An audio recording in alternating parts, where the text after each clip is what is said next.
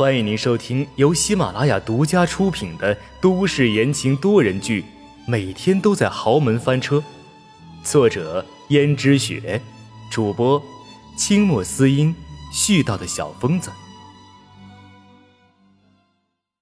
第二百二十二章，算计。轩轩像是很委屈，又像是在刻意隐瞒的样子说：“没事。”就是我自己不小心划伤了。江逸轩道：“好端端的，怎么会不小心划伤呢？”而温思思还不知道轩轩突然划破自己的手腕是要干什么。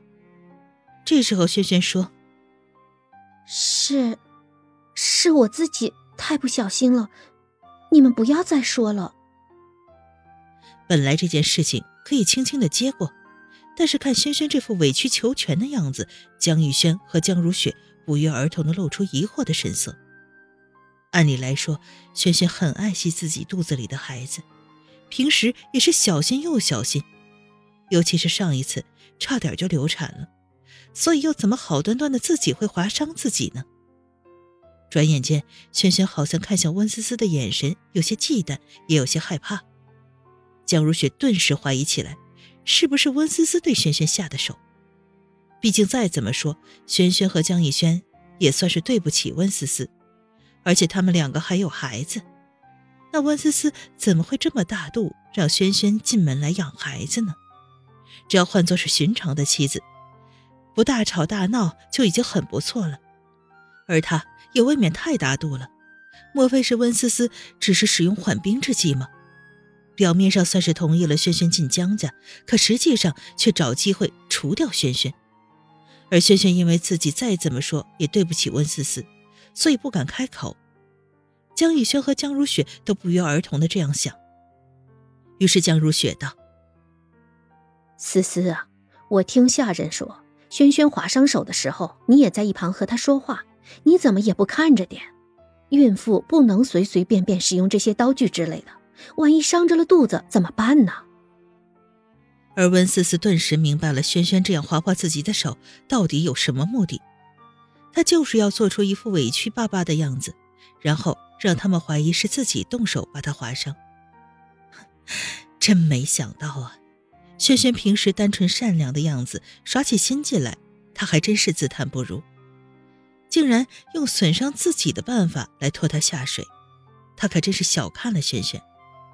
只是因为自己没有答应他，而彻底恨上了自己。俗话说：“斗米仇，生米恩”，大概就是这个道理。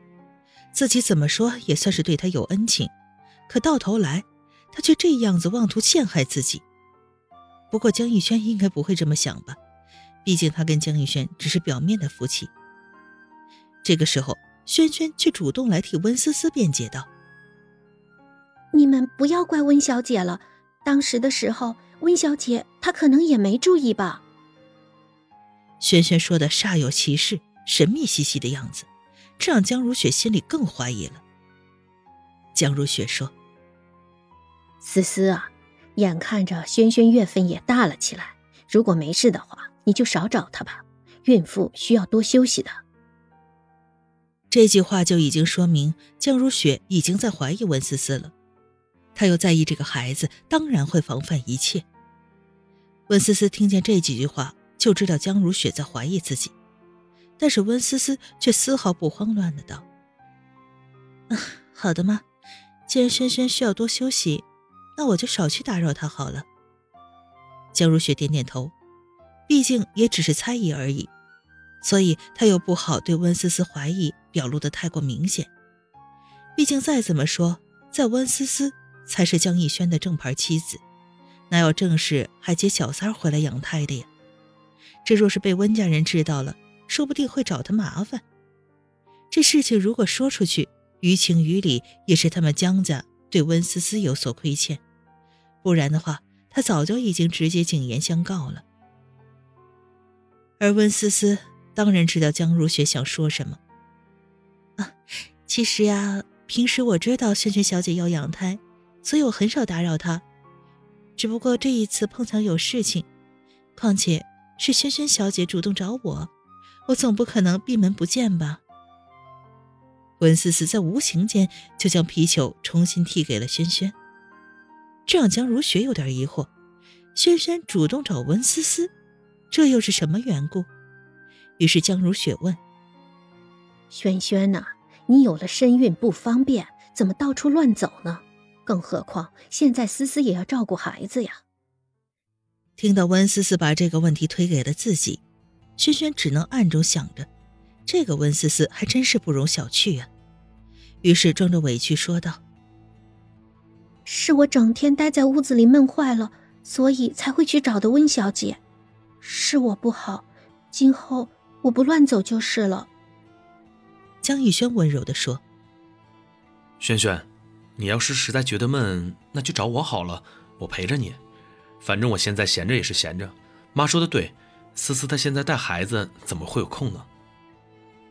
轩轩又道：“是我思虑不周，我以后都不会了。”江逸轩说：“好了，下次不要再这样就行了。你看看今天的事情多危险啊！”这个时候，江逸轩为了表示殷勤，立刻说：“轩轩，我送你回房间里面吧。”轩轩装作娇弱，把头歪在了江逸轩的臂弯里，江逸轩也顺势抱住了轩轩。把他抱回了房间里，走的时候，轩轩露出半张脸，勾起了一抹得意的笑容。显然，他这是在向温思思炫耀。温思思可不在意这些，而他在意的是轩轩现在开始以自己为敌了吗？他对付完了秦娟，又要开始对付自己了吗？女人的嫉妒之心果然十分可怕，看来自己以后要小心着点一定要尽量少招惹轩轩。